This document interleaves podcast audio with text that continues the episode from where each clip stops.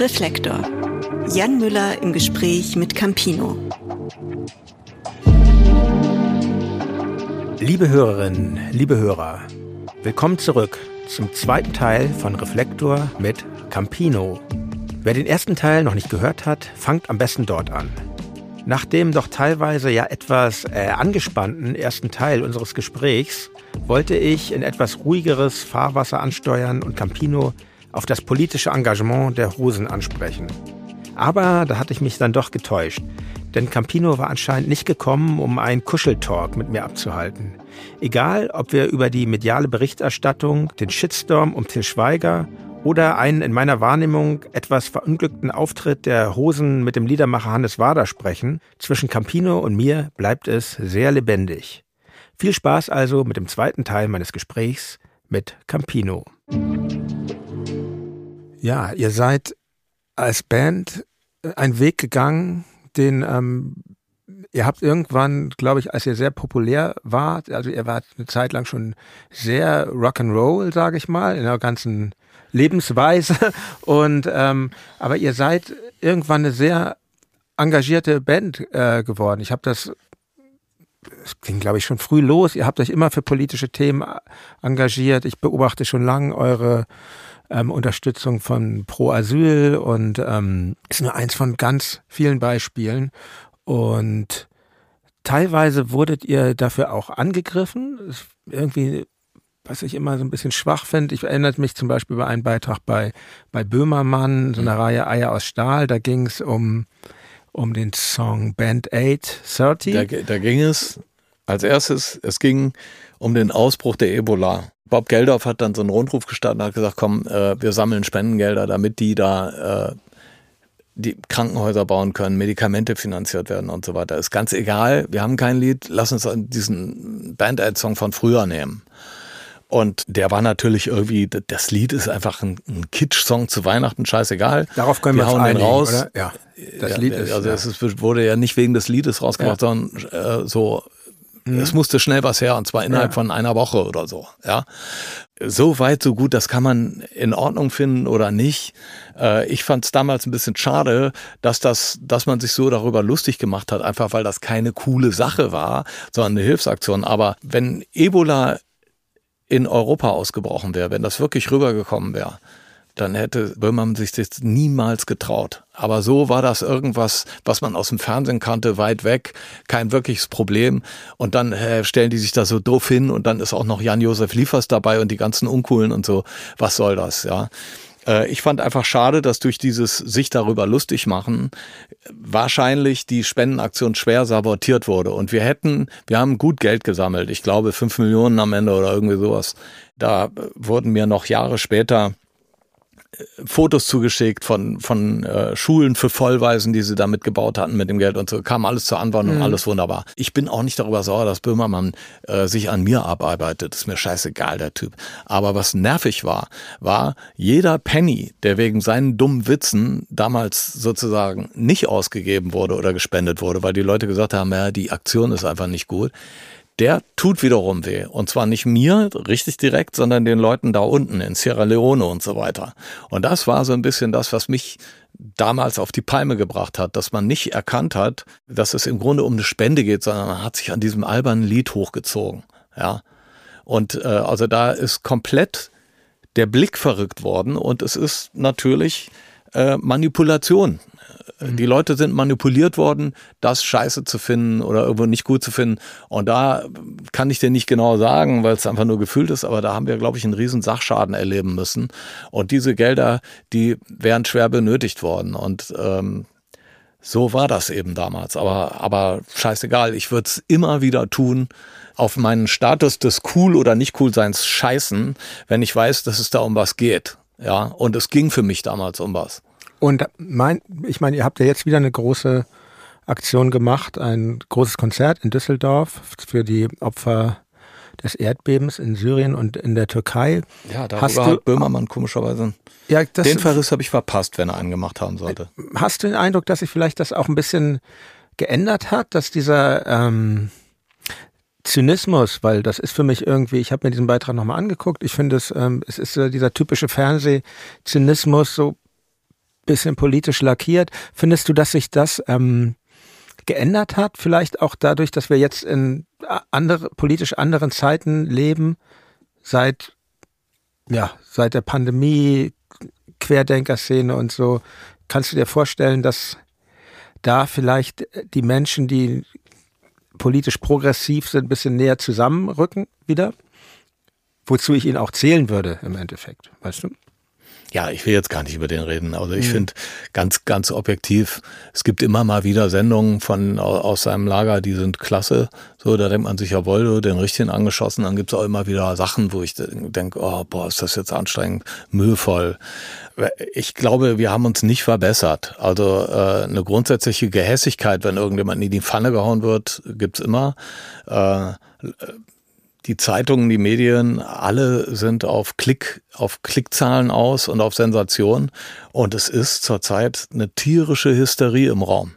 Ja, das ist ein gefährlicher Cocktail, der sich da gerade zusammenbaut. Also erstmal die Hysterie, die Schnelligkeit, wie äh, eine Sau durchs Dorf getrieben wird mit dem, was auf uns zukommt, künstlicher Intelligenz und Deepfake und irgendwelchen Aussagen in fünf Jahren, wenn das alles perfekt ist und keiner mehr weiß, wurde das jetzt gesagt oder nicht, das in Kombination mit äh, der Vorverurteilung und der Hexenjagd, die teilweise im Internet stattfindet, das ist eine Bombe, mhm. mit der wir rechnen müssen. Und ja, das kann ja politisch das kann zu richtig brutalen Auseinandersetzungen führen. Zurzeit sind wir da noch auf dem Pipi-Level, aber ich glaube, da kommt was auf uns zu, und äh, da muss man sich irgendwie versuchen vorzubereiten.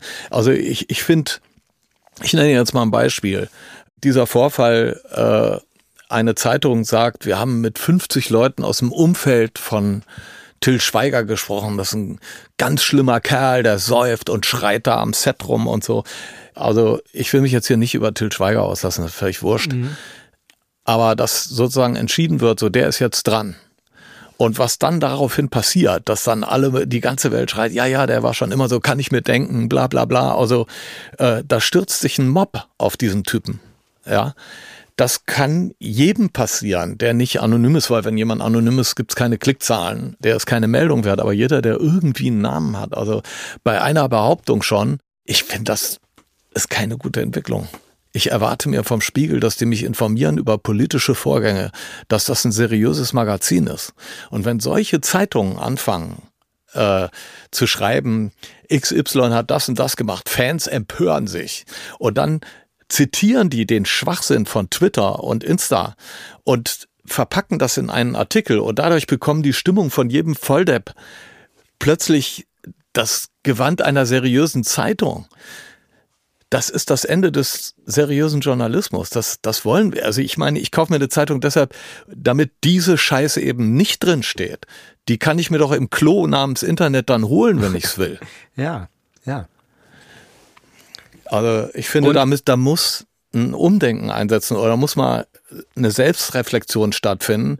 Was können wir als Zeitung wirklich noch tun, um, um eine seriöse Berichterstattung zu gewährleisten? Wir, brauchen wir das, dass der Spiegel aufdeckt, dass Schweiger im besoffenen Zustand äh, am Set rumbrüllt und Überstunden macht? Brauchen wir das? Überstunden, die kannst du in jeder beschissenen Großschlachterei hier finden, wo irgendwelche illegalen Sachen ablaufen, wo aber leider kein Prominenter arbeitet, deshalb wird's nicht geoutet. Ja, da muss der Spiegel hin. Aber ich komme mal noch zu einem anderen Punkt. Ich habe ähm, ich hab mal so ein bisschen Revue passierend verlassen. Ich habe ja, es gibt es ja nicht mehr. Ähm, und ich glaube, äh, auch du bist dafür mitverantwortlich, sage ich mal. Ähm, ich habe immer gern die Echo-Verleihung mir angeguckt und ich war auch öfter mal da. Und es gibt drei sehr unterschiedliche Momente, wo ich dich und euch ähm, auf Echo-Verleihungen erlebt habe. Ich fange mal mit dem ersten an, was auch irgendwie politischer Natur ist. Das war eben die letzte Echo-Verleihung im Jahr 2018. Und dort hast du in einer überraschenden Rede dich anlässlich eines dort ausgezeichneten antisemitischen Rap-Tracks äh, gegen ein immer weiteres Absinken der moralischen Schmerzgrenze, in diesem Fall in der Musik, aber du hast ja eben auch anhand von Til Schweiger auch überhaupt über die Medien gesprochen, ähm, aber eben auch in den sozialen Medien und in der Politik geäußert. Und ähm, damals hast du gehofft, dass wir zu einem anderen Bewusstsein kommen darüber, was noch erträglich ist und was nicht. Und wenn ich dich jetzt so reden höre, ist deine Bilanz aber nicht positiver Art oder hast du das Gefühl, dass ich zumindest in der Musik, dass das der Tiefpunkt war und es sich zu einem besseren wendet? Nee, äh, das kann man so auch nicht sehen, weil da ist jeder in seiner eigenen Verantwortung. Mhm. Und ich denke nur, weil es Leute gibt, die sich sehr, sehr krass äußern oder Dinge tun, die ich jetzt nicht verstehe. Deshalb würde ich aber nicht sagen, äh, das Schiff geht unter oder so. Ja, es gibt ja genauso gut immer wieder unheimlich gute Texter und so. Und, und gerade im Hip-Hop-Bereich finde ich, auch damals schon, da spielt sich eigentlich gerade der gesellschaftliche Diskurs ab. Da kommen die wesentlichen Sachen her, nicht aus der Rockmusik mehr. Wir sind, wir sind äh, äh Genre. Aus, eine, eine aussterbende Art. Ja, also äh, egal. Also wir können mhm. in unseren Liedern mit der Art und Weise, wie ein konservatives Rockstück aufgebaut ist, wir können das gar nicht so viel Denkanstöße geben, wie die mit ihren langen Texten und Geschichten.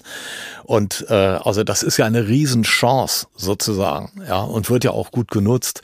Es gibt aber wie in jedem anderen Genre eben auch äh, Leute, die weniger gut sind oder Leute, die auch absolut übel oder unkorrekt sind.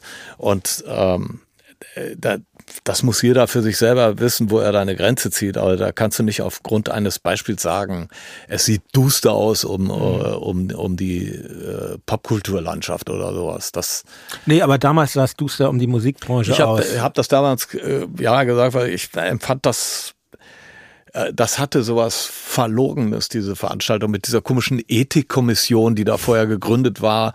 Und im Grunde ist das Verlogene ja bis zum Schluss geblieben, weil die Konsequenz der Rede war die Auflösung des Echos, was ebenfalls ein sich vom Acker machen bedeutet hat. Warum haben die Leute nicht gesagt, ja, stimmt, das ist hier echt nicht gut gelaufen, wir setzen das komplett neu zusammen. Aber der Echo hat eine lange Geschichte und die hat ja nicht nur mit diesen Vorfällen zu tun, so. Und bis du wieder in Deutschland einen Preis hast, der eine gewisse Seriosität ausstrahlt, einfach weil er schon lange da ist und durch Höhen und Tiefen gegangen ist, da kannst du jetzt lange dran rumfummeln. Ja, es war wieder mal rückgratlos, das aufzulösen und sich dem Problem nicht zu stellen, meiner Meinung nach. Aber so ist es nun mal gekommen und es musste an dem Tag halt irgendwie, es musste gesagt werden, ich wäre mir unwohl vorgekommen, noch unwohler. Ich fand, ich habe ja null triumphal mich gefühlt. Ich war eigentlich traurig wie, wie, danach. Wie, und aber ich mhm. wäre noch schlimmer drauf, wenn ich es nicht gesagt hätte. Mhm. Ja, es wirkte nicht so, als ob du dir da irgend, als ob du das jetzt gerne tust. aber ich fand, es, ich habe das echt. Ich war da nicht vor Ort, aber ich habe es dann irgendwie. Äh, wir waren gerade auf Tour da und ich fand, ja, ich dachte, ja, gut, dass mal jemand macht, weil ähm, ich fand das schon sehr, ja, dann war ja dieser Auftritt, ich fand es gespenstisch ja, und die Reaktion war auch sehr gespenstisch. Von, ja, in dem Moment, es wäre natürlich 10.000 Mal besser gewesen, jemand aus der Hip-Hop-Welt hätte da was gesagt weil da gehörte es in dem Moment auch hin und nicht, mhm. dass ich von außen, weil dadurch hat sich wieder so eine Wagenburg-Mentalität ergeben. Ja, jemand greift den Hip-Hop an, äh, dieser alte Sack da äh, labert sich da einen als Klassensprecher ab und so, das ist ja überhaupt nicht meine, meine Idee gewesen. Ich hatte nur mhm. die Befürchtung, wenn ich jetzt nicht aufstehe und das mache, dann geht der Abend vorbei und nichts ist hier ausgesprochen worden und das, das ging nicht. Mhm. Zweiter Moment. Das war die Echo-Verleihung 2013. Das war das Jahr, äh, in dem ihr den riesigen Erfolg eures Songs Tage wie diese mhm. auskosten konntet. Also ihr wurdet da mit Preisen überhäuft und schließlich spieltet ihr dort auch live mit Hannes Wader seinen größten Hit. Heute hier, morgen dort. Und ähm, ich liebe dieses Lied, ja. auch in eurer Version. Aber trotzdem, da ging das so los. Hannes Wader stand alleine auf der Bühne, ja. schon in wirklich fortgeschrittenen Alter mit akustischer Gitarre und fing an und ähm, dann kamt ihr dazu, ähm, laut, verzerrt, ihr habt den regelrecht weggeblasen ja. und ähm, dazu jetzt meine Frage, kann Erfolg auch unsensibel machen? Also ich äh, finde es nicht richtig, dass die Frage hier positioniert ist, an der mhm. Hannes-Wader-Stelle. Ja. Aber äh, davon losgelöst ist es eine berechtigte Frage, die kannst du dir ja selber beantworten. Ich würde sagen, die, die Gefahr, dass man großkotzig wird, dass man seinen Blick verliert für andere im Raum, äh, dass man einfach da so durchstapft und alles als selbstverständlich nimmt. Die Gefahr ist natürlich da, mhm. ganz klar. Das ist interessant, dass du die Hannes Wader Stelle ansprichst, weil sie für mich eine der schlimmsten Momente ist, die ich in meinem musikalischen Leben hatte. Es ist so unangenehm. Äh, ich verehre Hannes Wader sehr. Ich habe mich eigentlich erst mit ihm wirklich befasst, als wir uns mit dem Lied auseinandergesetzt haben, habe mir dann seine ganzen anderen Sachen angehört, seinen Werdegang, habe ihn getroffen. Er ist ein unglaublich guter Typ. Ein echter Rebell, so. Aber mit einer Lebenslust und mit einer Lockerheit, die fantastisch war. Und dann spielen wir für diesen Mann an diesem Abend, wo er fürs Lebenswerk ausgezeichnet wird, das Lied. Und mir, Idiot, in, wir stehen hinterm Vorhang und mir fällt diese erste Strophe nicht mehr ein heute hier, morgen dort. Ich, also irgendwie hatte ich einen Blackout und schreien noch nach hinten.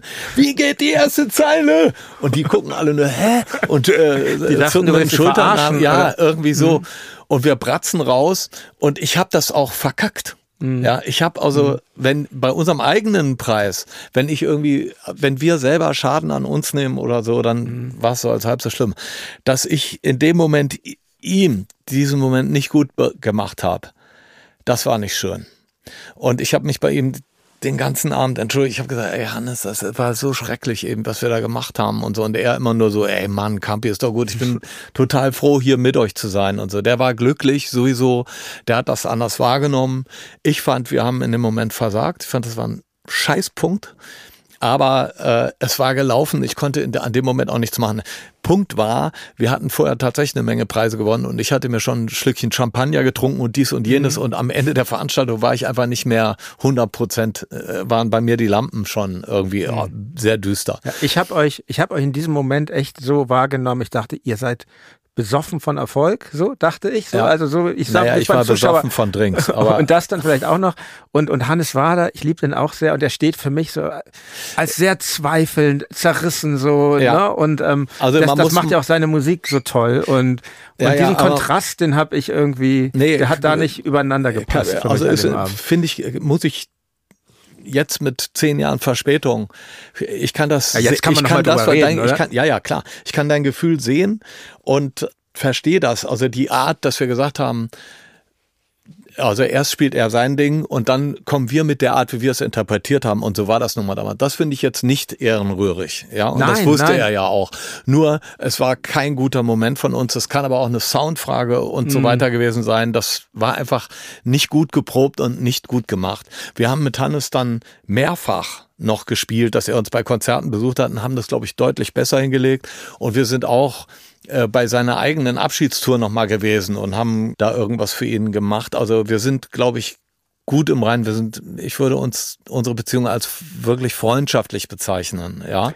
Aber ich verstehe, dass du sagst in dem Moment, oh Mann, der steht aber jetzt nicht gut da. Da haben die ihn ich weggedrängt, obwohl es sein. Moment ist. Ich, Sowas, ja, ich ne? will das, ich will das weder deiner Band noch dir zum Vorwurf machen. Ich habe eher gedacht, ah, da sind Leute auf einem ganz unterschiedlichen ja, ja. Level gerade. Ja, und das ist so, manchmal richtig. passt das dann auf einer Bühne nicht Nein, zusammen. Nein, das ist ein Punkt, den, äh, ähm, ja, Ein, hast du recht, erkenne ich voll an und tut mir leid, also nicht jetzt, weil wir laut gespielt haben, sondern weil ich damals echt äh, einen Blackout hatte das hast du vielleicht gar nicht bemerkt, sondern du monierst hier gerade die Art und Weise, wie wir Blackout den da ist mir völlig haben. egal. Ja. Ne, es war wirklich ein mm. Blackout. Das ist natürlich einfach, für einen selber dann. Das war ein richtiger Passiert dir das Aussetzer. Mal? Nein, äh, ja, äh, dass ich mal, äh, dass ich so, mir passiert schon mal, dass ich denke, mich so sehr darauf konzentriert, das ist jetzt ein wichtiger Moment, du darfst mhm. jetzt keine Scheiße bauen, dass sich das bei mir so verfestigt, dass ich automatisch Scheiße baue. Das passiert mir tatsächlich hin und wieder mal. Mhm.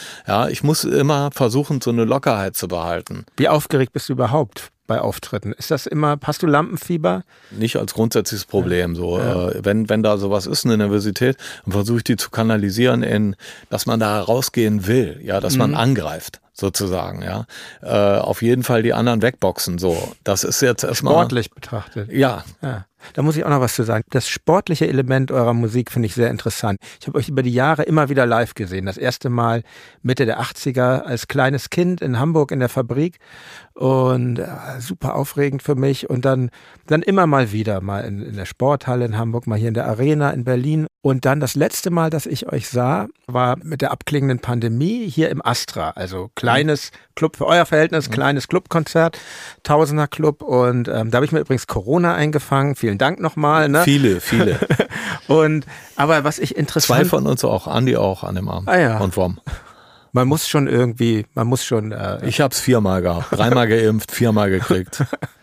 Ich nur einmal. Ja, aber auf jeden Fall fand ich das interessant, ähm, wie ihr als Band auf der Bühne seid. Ich dachte so, diese Bewegung, also das geht ja schon da los. Wir haben als Band, wir stehen eigentlich eher am Platz, wir, aber geht schon damit los, weil wir Kabel haben. Ihr habt natürlich Funkinstrumente, Funkmikrofon und ich dachte, ja, das ist ja wie so ein Fußballspiel auch so ein bisschen. Irgendwie, ich treibe, wann fällt denn eigentlich ein Tor jetzt, dachte ich mir so. Und ähm, dieser sportliche Aspekt bei der Musik, es gibt ja auch Szenen, wenn man sich guckt, wie ihr euch bei Konzerten vorbereitet, du wärmst dich richtig auf, du stretchst dich und ähm, und hast auch mal ein Konzert mit einer Trainingseinheit verglichen. Also der und dann hast du auch richtige Verletzungen davon getragen, Kreuzbandriss mal beim großen Festival. Dieser sportliche Aspekt ist schon ein Element bei eurer Musik. Ja? Also äh, körperlich, nicht Mhm. unbedingt sportlich, sondern die Körperlichkeit von einem Auftritt. Ja, eigentlich. Die als- spüre ich auch, mal kurz eingeworfen. Ja. Ja, eigentlich als Rezept. Ja, das Schlimmste ist einfach nur rumzustehen und nichts zu machen. Mhm. Und was ist, wenn jetzt ein Solo ist und dann stehst du dann da? Und ich hat dieses Laufen ist für mich auch eine Flucht. Ja, das so, ich drehe mich weg, wenn ich denke, da guckt jemand zu sehr, dann laufe ich zur anderen Bühnenseite. So ging das, glaube ich, ein bisschen los. Und auch das alte Rezept von den Ramones, damit die Leute nicht anfangen zu buhen, möglichst schnell eins nach dem anderen. Und dann merkt man, okay, herrlich, da kommt ja. so ein Drive rein. Das war tatsächlich lebensverändernd, dass ich, äh, also wir als, wo es losging in den ersten Jahren, wir sind auf Tour gewesen und es war immer sehr exzessiv. Es war richtig hart und vor allen Dingen erst nach den Auftritten. Ne? Und es wurde wirklich sehr, sehr gefeiert und der, das war ein, ein heftiger Lebenswandel. Warum Zeit man lang. das eigentlich macht, ich meine, das ist auch mir als Band in den frühen Jahren nicht fremd. Ähm, das ist schon verrückt, dass man diesen Drang hat, ne? Ja, aber irgendwie, das ist so die große weite Welt. Jemand äh, zahlt dir auch noch ein Hotel vielleicht und du fährst in eine neue Stadt und da sind lauter Leute und man will sehen, also die- so das passt, das ist auch irgendwo auch eine Romantik, auch Grenzen ausprobieren, der ganze Senf. Ich glaube, es ist auch das Ad- Adrenalin nach dem Auftritt einfach. Das ist das Schwierige. das, dass ja, ja, klar. Also da gehst du, kannst ja nicht schlafen gehen, sondern Ja. da, da gehen welche noch feiern, da rufst du, ich komme mit. Am Schluss, wenn du dann jeden Abend der Letzte bist oder mit zu den Letzten gehörst, aber weil du eben so wachgerüttelt bist, dann irgendwann wird der Preis bezahlt. Jedenfalls dauerte das sehr viele Jahre bei uns. Und Mitte der 90er ich hatte äh, zwischendurch mal äh, einen körperlichen Zusammenbruch nach, nach, am vierten Tag einer Tournee, die über 25 Tage gehen sollte, weil ich einfach die ganze Zeit nicht geschlafen hatte. Und äh, es war klar, dass es so nicht weitergehen könnte. Und ungefähr in dieser Zeit habe ich mich angefreundet mit, äh, mit einem Eishockeyspieler in Düsseldorf. Ein- Einer meiner engsten Freunde bis zum heutigen Tag, Uli Hiemer. Und der lebte ja ganz anders. Wenn der Saison hatte, dann musste der für die Spiele da sein. Und die aßen die ganze Zeit nur Pasta und tranken Johannisbeerschorle unter der Woche. Und nach den Spielen ist er natürlich auch durchgedreht, aber dann wieder Training und Disziplin und so. Und wir waren eine Zeit lang, da, als er noch in Düsseldorf lebte, wir haben uns sehr, sehr regelmäßig gesehen. Und das Tolle war, dass ich ihm meinen ganzen Scheiß aus dem Proberaum erzählen konnte und mich auskotzen konnte auch über die anderen. Und er war aus einer anderen Welt, verstand aber irgendwie was. Ja. Und er konnte sich bei mir über seine Spielerkollegen und den Trainer auskotzen. Und immer wenn er Shit hatte, dann kam er zu mir zum Billardspielen oder so. Und so haben wir uns gegenseitig also sehr, sehr geschätzt, ohne Konkurrenz füreinander zu sein, weil wir machten ja was ganz anderes. Und dann haben wir irgendwann ein Eishockeyspiel gespielt gegen die Leningrad Cowboys, gegen aus Finnland. Mit der finnischen Nationalmannschaft gegen uns, mit der Düsseldorfer EG und so ein paar deutschen Allstars. Und da haben wir sechs Wochen lang mit den Eishockey-Cracks in Düsseldorf trainiert für diesen, äh, für diesen Event. Und wir haben es tierisch ernst genommen. Jeden Tag Eiszeit gehabt und ich dann auch. Immer nur Pasta gegessen, wie Uli, mein Kumpel, und Johannisbeerschorle und so. Und das hat bei mir Sachen ausgelöst. Ich habe dann angefangen, eine äh, Tournee wie eine Saison zu sehen. Und habe dann auch angefangen, jeden Tag, bei, wenn, äh, seitdem, wenn gespielt wird, ich esse nur Nudeln. Mittags um 16 Uhr, nachmittags um 16 Uhr von einem Auftritt. Kein Obst oder was? Obst, eine Banane danach. Ah, Bananen ja. ja. aber eben kein Fleisch und so. Also ich habe genau das gemacht, was ich bei den Leistungssportlern mhm. im Eishockey mhm. beobachtet habe und habe daran Spaß empfunden, mir zu sagen, also die Tour ist jetzt eine Saison und am Ende, wenn ihr Meister seid oder was weiß ich, wenn es zu Ende ist, dann drehst du durch, weil ja. dann ist das egal, ob du vier Tage krank bist. Ich habe ich hab auch äh, echt ein paar Jahre gebraucht, um zu verstehen, dass es halt wahnsinnig gut ist, nüchtern aufzutreten, tatsächlich. Also ja, das, das ist ja, äh, genau. Also aber wenn, andererseits, wenn, wenn man, so, wenn man damit äh, genau, also wenn du das nicht anders kennst, weil am Anfang ja. waren wir alle immer betrunken. Und die ersten Male stehst du da wie nackt vor dem Publikum und man ja. ist auch richtig verklemmt. Das muss man erstmal lernen, das zu würdigen. Mhm. Aber mir hat das äh, dadurch so einen Spaß gemacht, dass ich gar kein Problem mehr hatte, ohne mhm. Alkohol und Drogen auf die Bühne zu mhm. gehen. Und das war meiner Meinung nach dann wirklich lebensverändernd. Mhm. Aber man muss ja sagen, eigentlich ist es schon gut, dass in der Rock- und Popbranche, dass in unserer Disziplin, dass es akzeptiert ist, sich zu dopen. Ne? Das ist ja äh, Finde ich ja schon ganz gut. Ich bin mal gespannt, wie lange Im das Gegensatz noch geht. zu Till Schweiger. ja, die dürfen es schon nicht mehr, genau. also besoffen und schreien. Hm. Dürfen wir. Da muss der Spiegel. Ja, ja.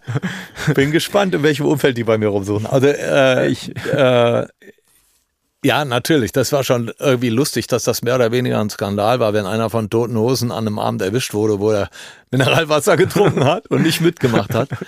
Ja, das ja. ist, ja klar, das ist ausufernd, du. Äh, wenn ich morgens um 10 in irgendeinen Frühstücksladen gegangen bin, zu Zeiten von der Jägermeisterschaft, selbst in, in Miami bin ich irgendwie in den Laden gegangen und plötzlich wird mir ein Tablett mit Jägermeister um 10 Uhr morgens vor, mhm. äh, vors Gesicht geknallt äh, und mit so einem freundlich grüßenden Tourist aus der anderen Ecke des Ladens. Oh, das, äh, das ist schon hart. Also du musst aufpassen, dass du da nicht, äh, nicht versackst in so, in so einem Zeug, sondern einfach ganz höflich sagen, ey, ist jetzt nicht die richtige Uhrzeit, vielen Dank fürs Angebot. Aber, aber mache ich nicht. Das bringt mich zu meinem dritten Echo-Moment, den bin ich dir ja noch schuldig. Das war im Jahr 2002, da war ich persönlich anwesend. Ja. Für irgendeinen nebensächlichen Preis waren wir nominiert, den wir natürlich nicht bekommen haben. Wir haben nie ein Echo bekommen, egal. Ähm, und ihr spieltet, und nachdem ich mich jetzt eben kritisch über eure äh, Zusammenarbeit mit Hannes Wader an dem Abend da 2013 jetzt mal ein bisschen selbstkritischer, ihr spieltet ähm, nur zu Besuch den, den Song, der vom ja. Tod von deiner toten Mutter handelt, ja. von diesem Besuch aus dem Fried, auf dem Friedhof. Mhm. Ich finde einer eurer bewegendsten Songs und ähm, ich wusste vorher nicht, was ihr da spielt. Ich hatte mich gefreut, ah, spielen die Hosen.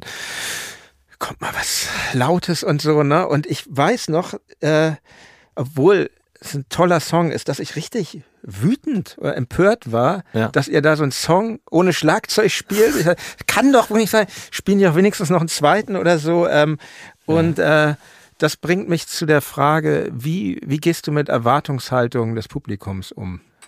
Ja, Erwartungshaltung, da haben wir ja indirekt schon mehrfach heute mhm. drüber gesprochen. Ja, äh, wie da geht einer zum König, der da nicht hingehört und mhm.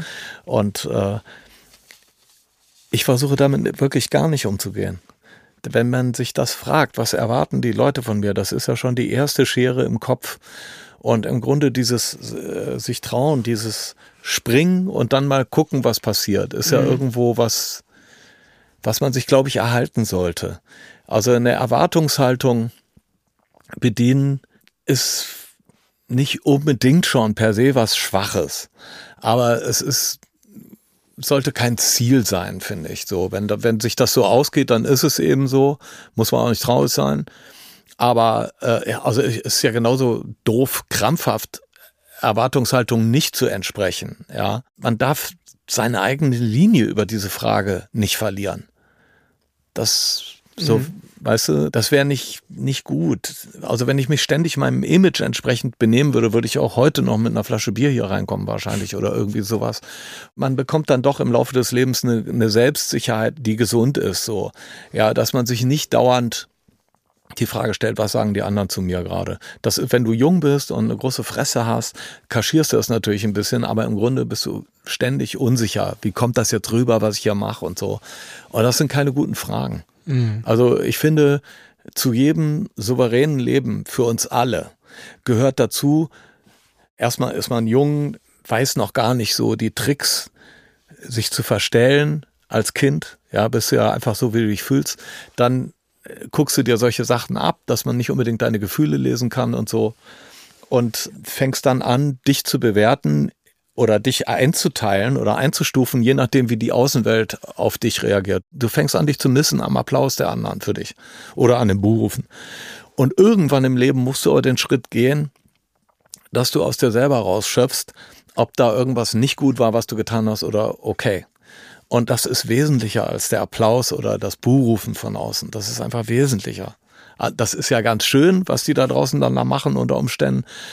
Aber das sollte dich nicht dein Kompass sein. Einfach. Mhm. Das würde ich natürlich unterschreiben. Und ähm, was, was ich mich auch frage, ihr habt ja schon recht früh, sehr früh eigentlich, eure eigene Plattenfirma gegründet. Zunächst Totenkopf, wo ihr auch schon großartige Musik von anderen Gruppen veröffentlicht habt. Abwärts. Übrigens. Zum Beispiel Abwärts, oh. genau. Neubauten. Also, ja, ach, Neubauten ja. auch. Ja, ah, ja die, die für mich welche, toll, welche der tollsten Abwärtsalben, also nach, nachdem sie da bei Mercury oder wo auch immer gedroppt wurden. Ja. haben ja viele Plattenlabel gehabt. Naja, und, ähm, und dann seit ähm, 1994 macht ihr es im größeren Stil mit eurer Firma JKP. Und ähm, da habt ihr euch selber unab völlig unabhängig gemacht auch. Und seit 1990 gibt's die Booking-Agentur, die gute Booking-Agentur, ich kann das sagen, weil wir sind ja auch in euren Fängen. KKT, Kikis kleiner Tourneeservice, JKP, Jochens kleine Plattenfirma. Dann gibt es noch ähm, RKV, Richards kleinen Versand, HKM, Heikes kleinen Musikverlag, also RKV gab es noch, das ist jetzt ja äh, Kauf mich, ne? Also RKV, ah, Richards okay. kleiner Versand, das gibt's ja nicht mehr. Ist nicht, ach, jetzt heißt Schon es Kauf viele Jahre nicht mehr. Ja, siehst du mal hier. Schlampig recherchiert. Ja, da sind wir von der Auch Linie abgerückt. Ja. Genau. Also wir fanden das lustig, Jochens kleine Plattenfirma, ja. der kleine Tourneeservice und so weiter. Das war so unsere Linie. Ja, aber mal, es ist ja auch was dran. Am wenn besten man das, war Heikes noch kleinerer, aber kein bisschen schlechterer Musikverlag. Das war so eine Unterabordnung. Sehr schön lange Abkürzung, wie in so einem Donald Duck Heft, ja. Aber es ist ja auch wahr. Ich meine, kann ich jetzt nur sagen, aus Anschein von KKT, äh, Kikis kleiner Tourneeservice ist ja gegen diese riesigen multinationalen Unternehmen wirklich eine kleine Firma, mit, wo das mit viel Liebe gemacht wird. Das habe ich jetzt gerade in der Pandemie erfahren können, auch so. Also für viele. Also es ist eigentlich unser, unser Verständnis von Independent sein. All mhm. das, was wir da gemacht haben. Deshalb, ich finde mich, ich fühle mich gar nicht so weit von Independent Rock entfernt, als, als die, die vielleicht, mhm. weiß ich nicht, aber das entspricht auch unseren alten Wurzeln als Punkband, dass man versucht, die Dinge selber in der Hand zu halten, unabhängig zu bleiben. Ich meine, du kannst über die Hosen abziehen ohne Ende und so ist ja alles okay, ey. Aber äh, wir haben uns für kommerzielle Werbung noch nie hergegeben, in unseren ganzen scheiß 40 Jahren nicht. Und wir haben auch noch nie irgendwie, weißt du, dieses Sponsorentum, das ist irgendwas, was ganz, ganz mal ein Radiosender, der da irgendwas präsentiert hat oder so. Mhm. Äh, aber ansonsten sowas von zurückhalten. Nicht, wir rühmen uns nicht damit. Ich finde aber, das ist eine Beobachtung wert, wenn man grundsätzlich uns in, in Bausch und Boden haut und sagt, äh, das, das, sind Idioten. Fühlst du dich so angegriffen von, von, äh, von Menschen? Das kommt ganz drauf an, wo ich rumlaufe. Ja. Äh, nicht, sicherlich nicht in der, in der Mehrheit der Dinge. Mhm. Aber natürlich gibt's äh, gibt's reichlich Leute, die sich an uns abarbeiten. Mhm. Klar. Ja. Ja, ähm, aber was, was ich mich jetzt frage, ne, ihr habt euch da euer eigenes kleines Imperium erschaffen, kann man ja auch sagen. Aber ja, eigentlich Imperium, das Imperium. hört sich so an, ja, doch. Ja, Imperium, da denke ich irgendwie British Empire oder ja, was. meine ich auch. also Nein, wir, haben, eigene, wir haben einen Merch, den wir selber machen ja, und wir haben ja. eine, hm. eine äh, Konzertagentur, wo wir gedacht haben, was macht Kiki denn, wenn wir nicht unterwegs sind? Das wäre eine gute Idee, wenn ich er mein, beschäftigt man, man muss ja, das, sind ja nicht, seid ja nicht nur ihr oder jetzt mal Tokotronic, da sind ja Bands wie die Beatsteaks, die, ja, die kamen alle, Neubauten, die du eben erwähnt die Richtig. Ärzte immerhin auch, ne? Also ähm, es ist wirklich. Ja, die kamen alle hinzu, weil Kiki einen super Job macht und das auch ja. losgelöst von uns macht. Und es ist auch, es gibt mehrere, die sich darum kümmern.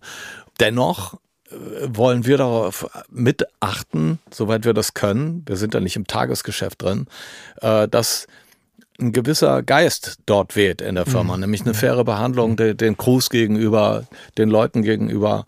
So, ja, genau. soweit man das kann. Und worüber ich jetzt nachgedacht habe, dieser Geist, also es schafft ja auch jede Menge Verantwortung für euch. Und ähm, Und ich frage mich, es muss ja auch irgendwie erstmal was reinkommen, damit das, damit das läuft. Die Leute wollen bezahlt werden und beeinflusst das auch Unternehmer zu sein? Hat das eure Kunst beeinflusst oder beeinflusst das eure Kunst? Beim Liedschreiben auf gar keinen Fall. Hm. Weil und so bei Promotion, ich kann mich zum Beispiel, das war auch in einem, in, in der ersten Hosenbiografie, die ich mal gelesen habe, thematisiert. Ich kann mich an so einen Auftritt erinnern. Ich rede ja immer gern hier über Auftritte meiner Gäste bei Wetten Das. Ich finde, das ist immer so ein, so ein Gradmesser und ich kann mich an den ersten Auftritt erinnern bei von euch bei Wetten das. Und das ist auch in diesem Buch thematisiert, dass ihr lange diskutiert habt, gehen wir da hin oder nicht? Ja. Und dann steht in dem Buch, wenn ich das richtig erinnere, ist schon ein bisschen her, dass ich das gelesen habe, ja, wir sind hingegangen, aber wir haben nicht mit Thomas Gottschalk war es, glaube ich. Wir haben nicht, wir haben nicht mit ihm gesprochen, wir haben nur gespielt. So. Ja, und, das hast du falsch in Okay, dann er, korrigier er hat mich nicht mit uns gesprochen. Er hat nicht mit euch gesprochen. So ist es. Aha. Ich hätte gern mit ihm gesprochen. Okay.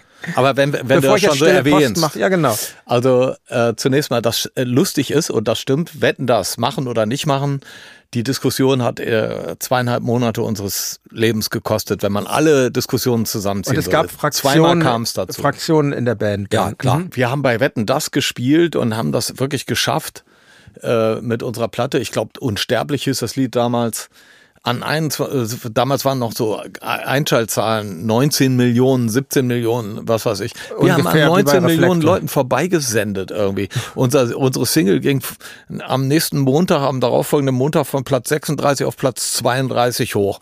Also von Platz 36 auf 204 vier lächerliche Chartpositionen. Während sowas wie Elton John von 0 auf 1 ging, wenn der bei, bei Wetten das war, das war also, wir konnten daran feststellen, diese Leute, diese Fernsehnation, die da vom Fernseher sitzt, die haben nichts mit denen zu tun, die unsere Musik hören. Wir können es uns auch mhm. sparen. Mhm. Ja, daraufhin sind wir nur noch ein anderes Mal, zehn Jahre später, dann nochmal da aufgeschlagen und war, war auch nicht so doll. äh, aber äh, Thomas Gottschalk wollte nicht mit uns reden, weil der unsicher war, weil der, der hatte irgendwie, der dachte so, die Band macht irgendwas ganz Gemeines. Wir werden die nicht live ans Mikrofon lassen. Das war das eine. Und beim anderen, das kann auch sein, dass dieselbe Sendung war, da äh, waren wir eingeladen und äh, Franz Beckenbauer hatten sie dann auch gefragt. Und dann hat Beckenbauer gesagt, nee, wenn die Toten Hosen spielen, dann komme ich nicht. Und dann musste die Wetten das Redaktion sagen, nee, nee, wenn sie kommen, dann sind die schon wieder raus. Wir kümmern uns drum. Und dann Was hat er so gesagt, na gut, dann komme ich. Und äh, so lief das damals mhm. ab. Ja, also äh, mhm. aber euer äh, Image also dieser ja. Mains, die mhm. haben natürlich mit uns gefremdet in der, in der mhm. Live-Sendung. Über die Jahre ist es natürlich so, ähm, dass das lächerlich ist. Also diese Unberechenbarkeit, die wir sicherlich hatten in den 80ern, weil man uns noch nicht kannte und weil wir auch das eine oder andere Ding gelandet haben, was weiß ich, auf dem Bavaria Filmgelände, äh, die Cafeteria da und auseinandergenommen und so. Also so, das war so ein bisschen so, war der, ach, war der Kaffee schlecht oder was? War der Kaffee ich, schlecht? Keine Ahnung, wir kamen alle aus Berlin mit einem Haufen Freunden. Das war so ein typisches Tote Hosen Ding. Ja, im Fernsehen sein ist geil, aber irgendwo auch uncool. Deshalb machen wir es so, wir fahren alle zusammen hin, wir setzen uns selber ins Publikum und hängen die Instrumente anderen Menschen um, um den Hals, weil mhm. damals wusste man ja eh nicht, wer die Toten Hosen sind. So wurde da eisgekühlter Bommalunda äh, dargeboten mit einer völlig, mit so ein paar Statisten, die das dann für uns gemacht haben und wir saßen besoffen im Publikum und fanden das komisch. War aber eigentlich nur inkonsequent, weil eigentlich wir wollten ins Fernsehen, aber irgendwie war es uns unangenehm und dann kam sowas Halbgares mhm. daraus. Das war sozusagen auch etwas, was man lernen lernen musste. Und natürlich war ich äh, in den 90er Jahren, haben wir es mit wahnsinnig viel Fernsehsendungen völlig übertrieben. Und das war so ein bisschen das Ding. Was bringt uns das im Fernsehen zu sein? Was könnte der Nachteil sein? Da haben wir, glaube ich, ziemlichen Schaden auch hinterlassen und auch teilweise auch selber beschädigt mit, weil wir in die Falle, in die Imagefalle auch gelaufen sind. Also eine Talkshow lädt mich ein und denkt, da holen wir den, wir haben jetzt hier einen von der CDU, hier einen von der SPD, da holen wir noch diesen Paradiesvogel, der wird sicherlich irgendwas äh, mhm. noch dazu sagen, um, um provozierend zu wirken und so. Und unheimlich oft habe ich die dann auch so bedient, ja, wollte aber eigentlich mit der Intention dahin gehen, äh, ich mache hier mein eigenes Ding und ich werde den schon einen überziehen. Und mal ging das besser, mal ging das schlechter. Es waren auch jede Menge Fehltritte dabei. Aber auch damals war ich der Meinung, wer vor die Haustür geht, kann schon mal in einen Hundekot treten. Aber wenn du zu Hause bleibst, beschädigst du dich nicht, aber du bringst auch dein Ding nicht rüber. Es war immer wieder ein Kampf. So. Wir hätten weniger ins Fernsehen gehen müssen damals. Aber wir haben es ja dann irgendwann auch eingesehen und uns ent entsprechend reduziert, was das mhm. angeht. Mhm. Was ihr auch immer wieder gemacht habt, wir sprachen, wir sprachen eingangs schon darüber, im, und ihr macht es dieses Jahr auch im, im Ausland gespielt. Und 2009 habt ihr erstmals in Moskau gespielt. Wie fühlt sich das für dich heute an, wenn du daran zurückdenkst? Es war ein super Auftritt. Äh, es gibt immer wieder mal Länder, äh, die eben nicht ein weiteres sind. Äh, damals in Israel aufgetreten zu sein, das war ein sehr, sehr besonderer Moment. Es kam ja dann auch zu Gesprächen, wo genau das Thema war. Also eine deutsche Combo hier in Israel, so, was sagt ihr denn zu eurer Vergangenheit und wie seht ihr das und so weiter? Also man war da plötzlich auch als Vertreter seines Landes unterwegs. Das ist uns häufiger im Ausland passiert, dass man immer sagt, ja, was ist denn gerade bei euch in Deutschland los oder so? Und wir wurden quasi so inoffizielle Botschafter unseres Landes. Und dann in, in Russland auch die Frage, ja, wie reagieren du so in Moskau? Und äh, was ich weiß, es war, waren unheimlich herzliche Leute, unheimlich wild. Und äh, erinnere mich auch an, an, an so ein paar Burschen, die kamen so auf mich zu und sagten, na, so, ihr Tote Hosen Deutschland ihr habt gut gekämpft damals, ihr habt gut gekämpft, aber wir haben gewonnen am Ende. Dann, also, also, also auch so, so äh, hä, was ist denn hier los? Ja. Aber irgendwie lustig ja. und überhaupt nicht äh, bitter, gar keine ja. Verbitterung oder so, sondern einfach wieder ein weiteres Beispiel, dass wenn Menschen sich begegnen, und es gar nicht um die große Politik geht oder um die Art und Weise, wie sich Länder abgrenzen, sondern in dem Moment nur die Begegnung du und dieses andere Individuum äh, wenn das im Raum ist, dann gibt es plötzlich gar kein Problem. Also ich erinnere mich, dass wir uns auch Fragen gestellt haben auf unserer China-Reise. Da hieß es, die wollen von uns die Texte vorher lesen und so weiter und das wird kontrolliert. Dann sind wir nach China gefahren, ein bisschen mit dem mit der Befürchtung, ja, wird man uns da irgendwo unfreundlich gegenübertreten, weil die vielleicht auch was gegen den Westen haben oder irgendwie das Gegenteil, kompletter, äh, also mhm. komplett das Gegenteil war der Fall. Überall nur herzliche Menschen. Und, und wurden, total die Texte, locker. wurden die Texte kontrolliert? Äh, wir hatten Wurde ein, zensiert? Äh, äh, ja, es gab ein oder zwei Titel, wo sie gesagt haben, das wollen wir nicht. Also es gab diese große Veranstaltung, wo wir gespielt haben. Wir haben aber auch äh, natürlich äh, in, in Peking selber, in der Altstadt da, einen Punkclub ausfindig gemacht und sind da in derselben Nacht auf die Bühne gesprungen und haben ein Spontankonzert für die Szene gegeben, wo nichts kontrolliert war und wo wir auch, also wo jeder Song möglich war, alles scheißegal. Und das Auswahlverfahren was wir jetzt spielen sollten und was nicht, war ein seltsames. Also es war nicht so ohne weiteres zu begreifen, warum wir jetzt ein Lied nicht spielen sollten. Also was wie Liebeslied oder so hatten die gar kein Problem mit. Bei anderen ja. Sachen schon. Ich erinnere mich leider nicht mehr genau. Ja. Aber du musst dir vorstellen, dass zum Beispiel in China es nicht erlaubt ist, äh, Tätowierungen zu zeigen. Also wenn du im Fernsehen die in der Fußballliga da müssen die Spieler, die tätowiert sind, müssen lange Trikots anhaben. Wegen kriminellen Codes Ja, also so, was auch ne? immer der Wegen kulturelle Background davon mhm. ist. Und auch wir wurden angewiesen beim Konzert, äh, Kuddel sollte ein langes Hemd anziehen. Solche Sachen. Ja, aber natürlich reist du nicht 15.000 Kilometer oder 10.000 Kilometer, äh, um dann da wegen einer Tätowierung zu sagen, nee, dann reise ich wieder ab. So, weil mhm. da war ja jetzt auch nicht unbedingt eine politische Botschaft drauf, sondern okay, wenn die das hier so sehen, wenn das Usus ist, Hemd an, aber trotzdem ja. zu den Dingen stehen, äh, die wir zu vertreten haben oder einfach in Kontakt treten mit den Leuten. Und das hat uns unheimlich viel gegeben. Wir haben einmal ein Konzert in Myanmar gespielt, wurden da offiziell eingeladen. Wo es ja eine riesige Punk-Szene gibt, muss man den Hörern und Hörern sagen. Ne? So. Aber, also die Einladung war da, das war ein offizielles Konzert und wir haben erst äh, Kontakt gemacht zur Punk-Szene in Myanmar und haben gefragt, hört mal Leute, da gibt's dieses Angebot, ist das ein Problem oder wie würdet ihr das finden, wenn wir kommen oder nicht kommen? Und die haben dann geschrieben, ey, nee, genial, äh, wenn ihr da auftretet und so und vielleicht können wir ja, könnt ihr ja zusehen, dass noch ein oder zwei Bands von uns da spielen dürfen, die sonst nie auftreten dürfen, dann wäre das für uns der schönste Tag des Jahres. Und so wurde es dann gemacht. Mhm.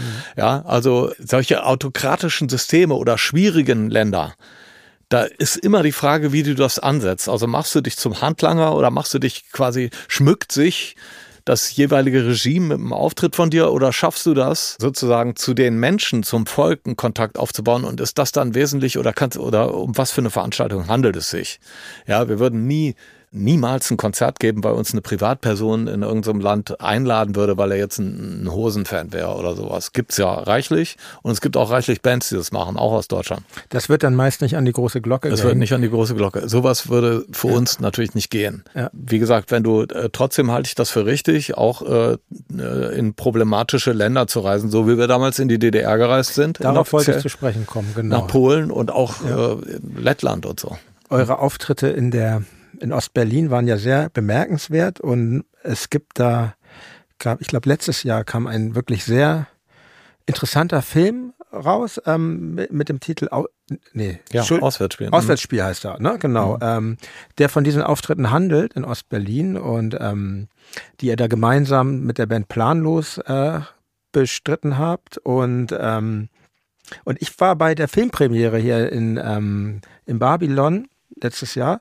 Andi hatte mich da freundlicherweise äh, eingeladen. Und was ich bemerkenswert fand, also erstmal den Film kann ich sehr empfehlen. Und ähm, aber ich fand bemerkenswert. Danach gab es ein kleines Podiumsgespräch und ich glaube, auf dem Podium waren entweder nur Männer oder eine Frau oder so, ich weiß es nicht mehr genau. Und, und das wurde im Gespräch auch angemerkt von irgendjemandem und du hast darauf reagiert, aber nicht das getan, was, was progressive Männer heutzutage meist tun, nämlich sich irgendwie dafür zu entschuldigen, sondern du hast gesagt, ähm, dass die Punk-Szene sich da überhaupt nichts vorzuwerfen hätte, weil, weil das eine Szene war, in der Frauen absolute Gleichberechtigung erfahren haben.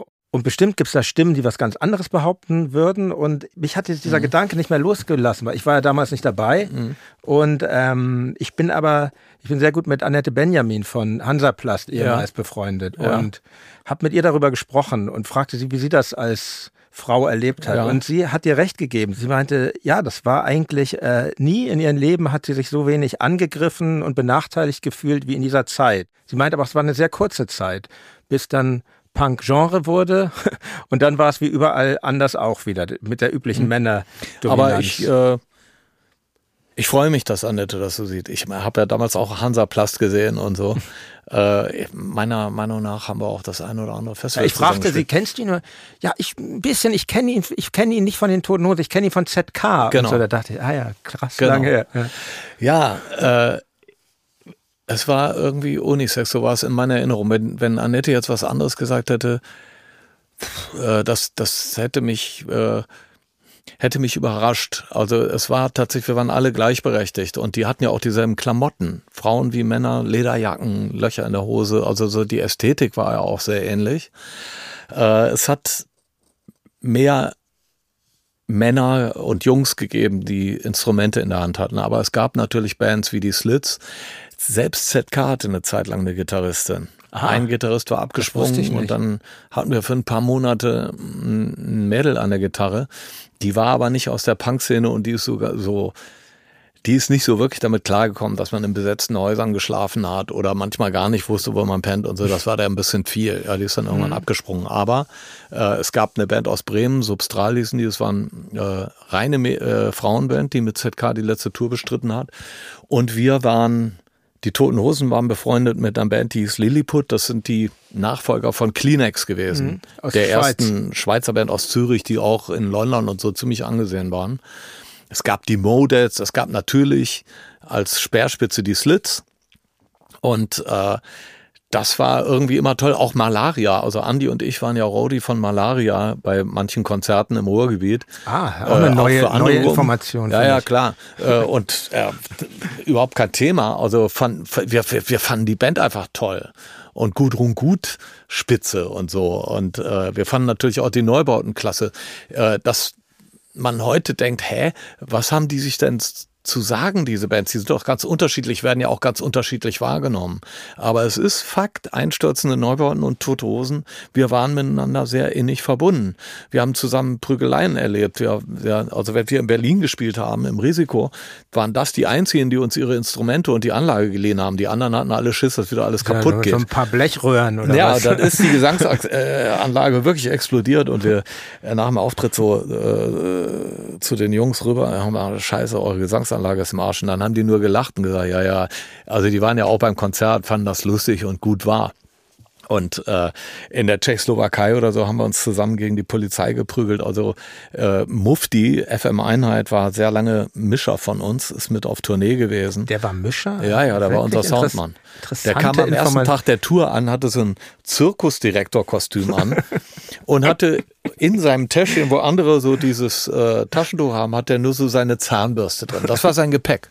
Das war sein Gepäck für vier Wochen und niemand wollte mit ihm in einem Zimmer pennen. Nach, es wurde nach zwei, drei Wochen wurde es echt, un, also der Geruch war echt hart. Wobei das bei uns eher äh, was ein Lob war, weil wir hatten ja auch immer diese Plastiksachen an und gewonnen hat, dann, wir hatten für alles einen Pokal oder irgendwie eine Urkunde. Und der Beste war natürlich der, der es schaffte, sich am wenigsten zu waschen und am meisten zu stinken. Das war ja irgendwie das Ziel, so, ja. Und FM Einheit war einfach, der war einfach ein Champion. Also der, der, also der, der hat uns abgehängt mit diesen Sachen. Ich versuche mir den gerade hinter Mischpult vorzustellen. Der ist auch viel zu, äh, er hat das Unruhig, super gut gemacht. Ja? Er hat das super gut gemacht. War auch eine Phase, wo wir ziemlich viel Schlägereien hatten wir hatten eine Deutschlandtour und egal wo du hinkommst, in jedem Jugendzentrum war irgendwie was anderes los. Also in dem einen Ort haben die Skins mit den Punks friedlich vereint äh, zusammengelebt. Äh, in, in der nächsten Stadt waren die krass, krassesten Auseinandersetzungen oder alle gegen die Hippies oder wie auch immer. Es war jeden Abend was anderes los. Alle gegen die Hippies ist doch in Ordnung. Nee, es war nicht in Ordnung. Nein? Also, nee. Also wir hatten ganz klar die Regel, jeder, der zu unserem Konzert kommt, der darf das unbeschadet überstehen. Und tatsächlich, deshalb bin ich auch so humorlos gerade bei der Frage, weil ich erinnere mich genau jetzt ja. an so einen Hippie, der von ein paar Punks angegangen wurde. Und natürlich bin ich reingesprungen und habe äh, hab denen eine reingehauen. Also ich habe mich ja noch nie geprügelt im Leben, ne? Mhm. Ich wollte nur sagen, äh, warum ich das erzähle. Ja. Mufti kam immer vom Mischpult und ich hatte ja meinen Schlagstock in der Bassdrum. Und wenn ich vorne losgesprungen bin, ist Mufti vom Mischpult aus dahin, wo ich war und die anderen sowieso hinterher, weil wir hatten ja diese Regel, wenn einer springt, springen alle, sonst fliegst du aus der Band.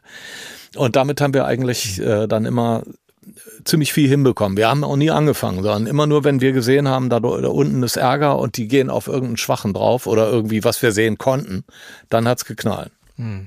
Aber du wolltest was sagen dazu, dass du da Nö, ich, ich habe so, ich, ich bin Schlägereien immer, ja, weil wie gesagt, das war alles ein bisschen später, als ich dazu kam und ähm, habe so ein paar Konzerte auch gesehen, wo es gewalttätig war. Die von mir, sehr, die von mir sehr geschätzte Band ähm, Deutsche Trinkerjugend mal. Deutsche äh, Trinkerjugend, ja, kann ich an. Die sind Opfer ihres eigenen Konzepts geworden. Ja. Genau, ihr seid ja auf einen Sampler mit denen. Die, ja. ähm, genau, da, das war ein sehr gewalttätiger Auftritt auch innerhalb der Band und äh, das, das fand ich, fand, ich immer das nur unangenehm. scheiße. Ich fand also ich fand das widerlich. Jede Gewalt hat sofort ein Konzert kaputt gemacht. Ganz mhm. grauenhaft. Mhm. Aber wir hatten keine Security.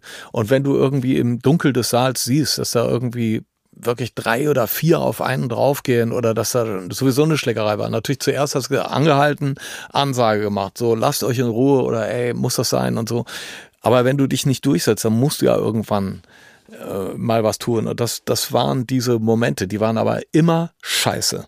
Nur ich erinnere mich mit Andy in der Philips, glaube ich, beim Konzert von Undertones. Die Undertones aus Irland, Nordirland, sind, sind ja ganz kleine, schmächtige Jungs. Oder aus Derry kamen die, ja. Mhm. Und äh, da waren Skinheads, die äh, angefangen haben, Punks zu verhauen. Und die Kerls sind runtergesprungen und ich rede hier von 1979 und mit ihrer Größe haben sich gegen die großen Skinheads aufgestellt und haben denen eine geschossen und weil die aber so entschlossen runterkamen, waren diese deutschen Skinheads echt davon beeindruckt und ich habe nur zu Andi gesagt, so wollen wir auch sein. Das das war hier unser Modell. So muss es gehen und nicht anders. Und das haben wir, da waren die Undertones, diese Band, die nur über harmlose Liebe singt. Schöne, so tolle Popsongs. Eine geniale Band, mhm. aber die haben uns das gezeigt, ja. Mhm. Äh, bis hierher und nicht weiter. Und du, du, musst selber für Ordnung sorgen und nicht so tun auf der Bühne, nur weil du Schiss hast, dass du das nicht siehst und du spielst weiter, während da irgendeiner übel vermöbelt wird. Also das geht so nicht. Und das waren, ja, das, das war halt der Grund, warum wir dann da äh, sozusagen in der Phase ziemlich hart reingegangen sind und Mufti war eben genau in dem Moment, äh, in dieser Phase unser Mischer und äh, ein Top-Partner. Also ich kann nur Gutes über ihn sagen. Ich kenne ihn gar nicht persönlich, aber ich kann mir das lebhaft vorstellen. Ja, ich, so, weil, ähm, ja, ja, genau, klasse, äh, klasse Mann. Zehn aus zehn Punkten. Jetzt kommt noch ein Zitat. Wie viele Jahre kann das so weitergehen? Wie viele Jahre, wie viel Zeit, die für uns übrig ist? Ein halbes Leben sind wir schon unterwegs. Hasta la muerte, das haben wir in unsere Haut geritzt, so wird es weitergehen. Das sind Zeilen aus dem Song Wie viele Jahre, Hasta la muerte, vom Album Laune der Natur, einem letzten offiziellen Album aus dem Jahr 2017. Und der Text beschreibt, also der ganze Text, das beschreibt in einer, wie ich finde, geschickten Collage über drei Strophen, wie sehr sich mit dem Leben Dinge einerseits ändern, aber wie dann im Endeffekt doch das im Grunde alles gleich bleibt. Ein konkretes Beispiel ist das Zusammensein einer Band, eurer Band und ähm, das macht mich, der ich ja jetzt auch immerhin schon seit 30 Jahren in der Band spiele, ähm, also gibt mir eine richtige Gänsehaut, dieser Song, und bringt mich zu der Frage, ihr habt jetzt 17 Alben gemacht, 17 offizielle Alben, dann gibt's noch diverse ne, Live-Alben, Best-of und so. 370 Songs in etwa, eigene Songs. Wie wird es weitergehen mit den Toten Hosen? Ist das vielleicht eigentlich vorstellbar, dich irgendwie zur Ruhe zu setzen, in Rente zu begeben? Eine, äh, eine Rente im Sinne von äh, einfach nur da sitzen, nichts mehr machen, äh, das verstehe ich irgendwie nicht. Äh, eine Rente macht für mich dann Sinn, wenn man eine Tätigkeit hat, die man irgendwie nicht mag. Und da ist man wie befreit. Das wäre für mich so echt schön. Mhm. Ja. Die treibt mich aber ständig um, diese Frage. Ja, man, du kannst ja zwei Ansätze haben. Das eine ist eben, do anything you want to do. Ich mache das, was mir gefällt und es ist mir egal, ob das da draußen jemand peinlich findet oder nicht. Und wenn ich eben 90 bin und das alles mittlerweile sehr flatterig und wackelig ist, ich habe meinen Spaß, also zieh's durch. So könnte man sehen. Man kann aber genauso gut sagen, ist das nicht gefährlich, irgendwas zu machen, nur weil man es nicht anders kennt und weil man dadurch sozusagen sich eine Sicherheit im Leben vorgaukelt. Man hat einen Ablauf, da kommt dann bald wieder die Tour und dann kommt das Album und solange trottest du wie so ein Esel auf deinen Weg. Und äh, ist es nicht eigentlich sinnvoll, nochmal einen Cut zu machen und zu sagen, ich spring da jetzt in dieses Wasser rein, von dem ich nicht weiß, was, was mich da erwartet, nämlich ein Neustart. Ja, das andere mal hinter mich lassen, dass diese Sache, die mich 40 Jahre lang jetzt auch geleitet hat, ja, das, das war immer der Grund, warum ich irgendwo gesagt habe, wenn ich an einem schönen Fleck in der Welt war, na, ich muss aber jetzt bald wieder nach Düsseldorf, weil es geht weiter mit uns. Und äh, ich kann dir das nicht genau beantworten. Ich tendiere in der letzten Zeit absolut dazu zu sagen, du musst diesen Sprung machen. Du musst es hinter dir lassen. Solange du noch Kraft hast. Und äh, das wird geschehen. Aber ich mache da jetzt, mhm. will da jetzt kein großes Ding und irgendwelche nee. scheiß Andeutungen. Ähm, ich kann mir das nicht vorstellen, dass wir so wie die Stones äh, das durchkauen bis zum letzten Moment. Wer ich, weiß, ob die sich das vorstellen konnten, ne?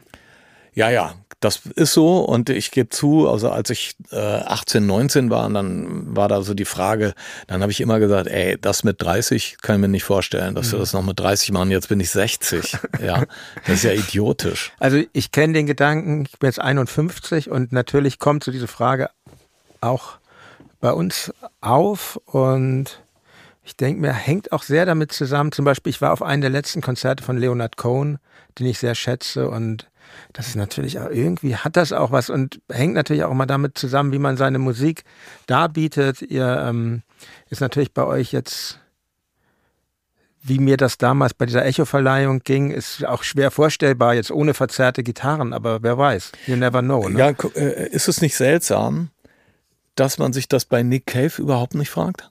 Genau, das meine ich. Also er hat eine Art, äh, spannend zu bleiben, alterslos. Und ich muss auch wirklich sagen, äh, ich bin wirklich ein großer Fan von ihm. Ich fand den bei seinem letzten Auftritten, ich glaube, ich, das war irgendwie so eine Art Leseabend von ihm mit Klaviereinlagen, aber wo er mit dem Publikum auch im Dialog stand. Das hat mich genauso geflasht wie 1979 der erste Birthday Party Auftritt, den ich gesehen habe. Ich habe ich hab ihn mit seiner Band gesehen vor ein paar Jahren. Es ist ja auch ich meine, es hat sich auch rumgesprochen, ein wahnsinniger Performer so. Der hat so diesen Trick, dass er so auf der auf den Gittern immer so da lehnt und das, genau. das hat ein, das hat Es ein, ist irre und äh, also es gibt, Ist der, der wäre also der Beweis, dass es eine Kunstform gibt, die diese Frage gar nicht beantworten muss. Mhm. Auch, auch Iggy Pop macht das ein Stück weit. Ja, wobei der ist halt legendär, aber äh, man merkt schon an der Hüfte und so, da hat er sich verletzt und aber er zieht das eisenhart durch. Lemmy hat es Mhm. eisenhart durchgezogen, bis zum geht nicht mehr und Respekt dieser Sache gegenüber. Also ich finde es auch bei den Rolling Stones ehrlich gesagt gut. Ich finde das immer so ein bisschen so ein bisschen übergriffig, wenn, wenn Leute sagen, ja, die machen immer noch, also das ist irgendwie für mich auch so eine Form von Altersdiskriminierung, weil ich so, why not? Ich habe die mal gesehen, ist auch schon ein bisschen her, ich glaube in den Nullerjahren und das war halt wirklich sehr, sehr gut. Also Äh, why not? Die Frage, ich, das finde ich auch. Also ich ähm, sehe es so wie du, bei, bei den Stones kommt noch hinzu, jeder junge Künstler will mit denen mal gearbeitet haben, will das in seiner Vita haben. Das heißt, wenn die auf Tour gehen, Sound, Licht, Bild, das ist alles State of the Art. Das ist alles das Neueste, Verrückteste, was du überhaupt machen kannst. Das sind die Stones. Ja, aber ich rede auch von anderen Abteilungen. Nimm mal an Coxbarrow, eine alte, wirklich abgehangen, gut abgehangene Punkband, äh, die auch äh, schwer verwickelt in der Oi-Szene und so. Bis heute, wenn du die siehst, vor, vor ihrem Publikum, einfach nur fantastisch, geht dir das Herz auf. Nichts Peinliches dran, nichts Altersschwaches. Oder für mich ein Die Beispiel, Stranglers. ja. Se- Genau. Wirklich gut. da nehme ich nochmal abwärts als Beispiel, weil ich ja bei Ja. diesem Konzert war. Ich bin da hingegangen und ähm, ich habe wirklich viele Leute gefragt. Ich hatte eine Gästeliste von Frank, du willst da mitkommen und alle so, oh, nee und so. Und Ja. ähm, ihr seid ja alle bescheuert. Und dann war, war ich wirklich alleine da, weil ich wollte da unbedingt hin. Und das war richtig super. Ich meine, auch, auch Rod, der da äh, Gitarre spielt, macht eine Brillant. super Figur, spielt sich überhaupt nicht in den Vordergrund. Und Frank ist ja jetzt noch mal ein paar Jahre älter, ist glaube ich fünf Jahre älter als Ja, du. Also, ja, und ja. Ja, und es ist einfach völlig ungebrochen. Wie immer, ein scharfer Beobachter, richtig guter Typ. Ähm, Andi war da, der hat mir davon erzählt. Ich konnte an dem Abend nicht, als sie bei uns in Düsseldorf waren. Ich glaube, Kudel war auch da. Ja, alle haben gesagt, auch ein paar alte Punks von früher, die haben alle gesagt, äh, sehr, sehr scharf, immer noch voll auf den Punkt. Gut einfach. Und du kannst ja bei Frank sicher sein, dass der keine Scheiße abliefert. Ist einfach so. Und Rod äh, finde ich einfach klasse, dass der da mitmacht und sein Bestes da alles reinhaut. Das ist klasse. Ja, die ganze Band ist gut. Ja, ähm, wir sind fast am Ende. Hast du noch fünf Minuten Ja, ja, natürlich. für ein kurzes Assoziationsspiel? Ja, ich liebe Spiele. Äh, Geht natürlich um Musik. Nee, also, okay. pass auf. Dead Boys, Spice Energy, Mittagspause, die Ärzte, Rammstein, Kiss, Foo Fighters, Beatles, Freddie Quinn, The Damned, Chelsea, Slade, Blur. Ihr habt als Band annähernd, ich meine, das muss man sich ja mal rein, annähernd 200 Coversongs rausgebracht, Mhm. wenn man die Roten Rosen mit einbezieht. Also, was ich äh, ja, unfassbar viel finde und im Qu- Grunde quer durch die Musikgeschichte. Und wir sprachen auch schon über die Mercy, über das Mercy Beat Album und ähm, du bist selbst äh, Fan von diesen ganzen Sachen, glaube ich, die ihr da gecovert habt. Und, ähm, und ich habe mir jetzt mal einen kleinen Spaß gemacht, aus purer Neugier, hier mal einige Bands aufzulisten, die ihr noch nicht gecovert habt. So. Ähm, und vielleicht kannst du mir mit ganz kurzen, ähm, ganz kurzes Statement dazu geben, vielleicht, ob es auf der Liste steht oder nicht oder warum nicht, wie auch immer, was du willst. So, es geht los. Achtung, anschneiden bitte. Äh, Toxoplasma. Unsere Helden sind nicht aus Deutschland.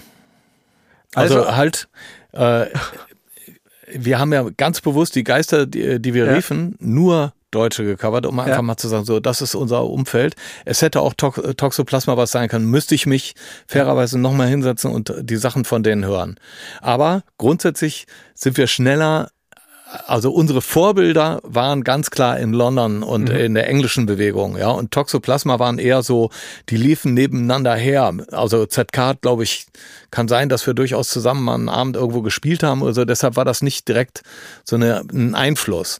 Düsseldorfer Bands sch- schon, weil ich mit denen immer zusammen war. Toxoplasma nicht. Ja, ihr habt eine super, super Coverversion von äh, Mail. Und, naja, ähm, mit denen haben wir den Mittagspause, Proberaum geteilt. ja. Mittagspause, Süff, Gut. äh, Eine- auch DAF, ja. die kamen ja alle aus unserem Umfeld. Eine deutsche Band noch, äh, Schleimkeim. Schleimkeim ist wirklich, also ich hätte mir das Zeug alles reingezogen zu der Zeit, wo ich, wo wir die Lieder gesammelt haben für diese deutsche Scheibe, ja. Aber sie sind aus irgendeinem Grund, vielleicht habe ich, bin mir nicht bewusst darüber im Klaren, warum ich zu irgendeinem Lied gesagt habe ja und zum anderen dann wiederum nein. Okay, Brett, Discharge. das ist genau die Szene, die die Bands der dritten Stunde sozusagen, mhm. ja. Und ich war ja ganz klar Jam, Specials, Clash, Buzzcocks, Roots orientiert und dann, wenn, wenn es zu, zu den Root Boys kam und so, das haben wir alles geliebt und Discharge war für uns, da, da kamen die Neuen. Die hatten dann mhm. Discharge auf der Lederjacke, weißt du, die Zoo Kids bei uns in Düsseldorf. Vom Design eine sehr gute Band. Die haben das Schwarz-Weiße eingeführt. Ähm, ja, ja, aber, klar. Ähm, ja, sicherlich wird es da auch gutes Zeug geben, aber war nicht bei mir ja. als erstes auf der Liste. Noch eine Band, die später gekommen ist, amerikanisch, sich jetzt auflösen wird. NoFX. NoFX haben wir viel mitgespielt. Ich bin eigentlich nicht so ein Anhänger von diesen Total-Fun-Sachen, so wie ZK mhm. das eigentlich lange ja. gemacht haben oder auch, sagen wir mal, mhm. Aber, wie die ja. Ärzte ja lange versucht haben, NoFX, es gibt da ein paar richtig geile Songs. Aber ich fühle mich in Amerika Bad Religion näher, Social mhm. Distortion mhm. oder äh, Faith No More natürlich. Mhm. Ja, das sind da auch Freunde von uns. Ähm, Green Day. Zu NoFX ist es nicht ganz gekommen. Okay. Bleiben wir bei, noch einmal bei krasser Musik. Äh, krasse amerikanischer Punkrock, vorhin schon erwähnt, Gigi Allen. Ist nicht irgendwie in meinem, hat in meinem Leben jetzt nicht so stattgefunden. Wie gesagt, ich habe mit den Amerikanern, also ausgenommen natürlich, Johnny Thunders und die Heartbreakers und Ra äh, Ramones, äh, Dead Boys auch, also diese erste Zeit. Und dann ging das ja los Los Angeles, Black Flag, Minor Threat, mhm. Circle Jerks. Das war alles das Zeug, was Andy mir immer aufgedrängelt hat, weil der lebte in der Zeit in Los Angeles. Ach ja, so. stimmt, der war mal ja. da. Ja. Und ich, wie gesagt, die waren für mich weiter weg und ich mochte immer die Working Class Attitude von England. Und das war für mich immer so definitiv okay, aber nicht meine brennende Liebe. Als allerletztes, nee, als vorletztes, vorletztes äh, Blumfeld. Blumfeld, da reißt du mit mir natürlich ein Riesenthema auf. äh, ich fand manche Texte wirklich klasse, aber wenn ich an Blumfeld denke, genauso wie äh, Tokotronics und Stichwort, da denke ich immer sofort, da geht bei mir die Hamburg-Tür auf, ja, und da spielen dann alle eine Rolle. Äh, die goldenen Zitronen, Rocco und dann da oben die Ecke, wo ich mich als erstes hin verkriechen würde, Razors, Buttocks, oh ja, äh, die Coronas. Und dann übrigens noch eine andere Ecke, mit denen wir sehr gut klargekommen sind, grober Unfug, äh, Ede und die Zimmermänner, diese, die, diese Phase, grober Unfug waren wirklich gute Kumpels von uns. Also die, die Band mag ich sehr und ich, da kann ich dir hier äh, News geben, es wird bald deren Album re-released werden. Ja, freue ich mich. Also mit denen sind wir voll klargekommen. Wir, wir redeten über dieselben Sachen, wir lachten über dieselben Sachen, wir verstanden den Hintergrund. Genial. Ich muss sagen, die Razors, eine alte Hardcore-Band aus Hamburg, Gibt's übrigens auch wieder. Die, ja, immer. Das ist für mich Familie. Ja, das, die standen 1978 da, wo ich gewesen bin, also auch Anfang 79 die erste überregionale Punknacht in der Markthalle und so weiter. Mit denen haben wir mit ZK in Kloppenburg rumgewütet und so. Das ist, das verbindet mich ein Leben lang und wir brauchen, ich kann die drei Jahre nicht sehen, dann begegnen wir uns und sind sofort wieder auf dem gleichen Level. Dann gibt's die goldenen Zitronen, die sehr lange nicht wussten, wollen wir lieber die Ärzte oder die zweiten Toten Hosen werden. Und dann sagten, nee, scheiße, wir müssen unseren eigenen Weg finden. Und den dann ganz konsequent gegangen sind und sozusagen alle Verbindungen eine Zeit lang gekappt haben zu uns, um ideologisch bloß nicht mit uns in einen Pott geworfen zu werden. Und dann gibt's natürlich Rocco Schamoni, der ja auch mit uns unterwegs war und so. Der, die ganze Pudelszene, den Pudel haben wir übrigens über viele Jahre finanziert. Das wusste niemand, aber die hatten kein das, Geld. Ich meine, das spricht auch für euch. Dass ich wusste es und ähm, ich fand das beeindruckend, dass ihr das auch nicht an die große Glocke gehängt habt. Ja, so ist Jetzt es. Aber, aber das, das, das Lustigste war eben alle, ey, scheiß toten Hosen, also, sowas wie Pudelclub ist geil. Das fand ich schon immer lustig. Äh, jedenfalls äh, abwärts, ja, immer seelisch eine Verbundenheit zu denen, ja, immer ähm, so, und dann gab es eben Blumfeld oder auch Tokotronic, wo wir am Anfang, äh, seit vielen Jahren, denke ich, ganz anders und habe mich auch auf euer Zeug eingelassen und äh, äh, fand sowieso schon einige Songs immer gut, aber habe immer empfunden, ihr fremdelt mit uns aus irgendeinem Grund. Oder habe einfach gedacht, Hamburg, ja, da gibt's so eine Rollkragen-Pullover-Szene, so ein bisschen auch ein bisschen was vom Britrock abgeguckt und äh, so ein bisschen Schnöselverdacht, ja, aufpassen, dass man nicht zu also ein bisschen Britrock, aber auch eine gewisse Arroganz hat das ausgestrahlt. Und ich fühlte mich direkt, ob ich jetzt äh, Adressat war oder nicht, so ein bisschen davon auch angegriffen, ja.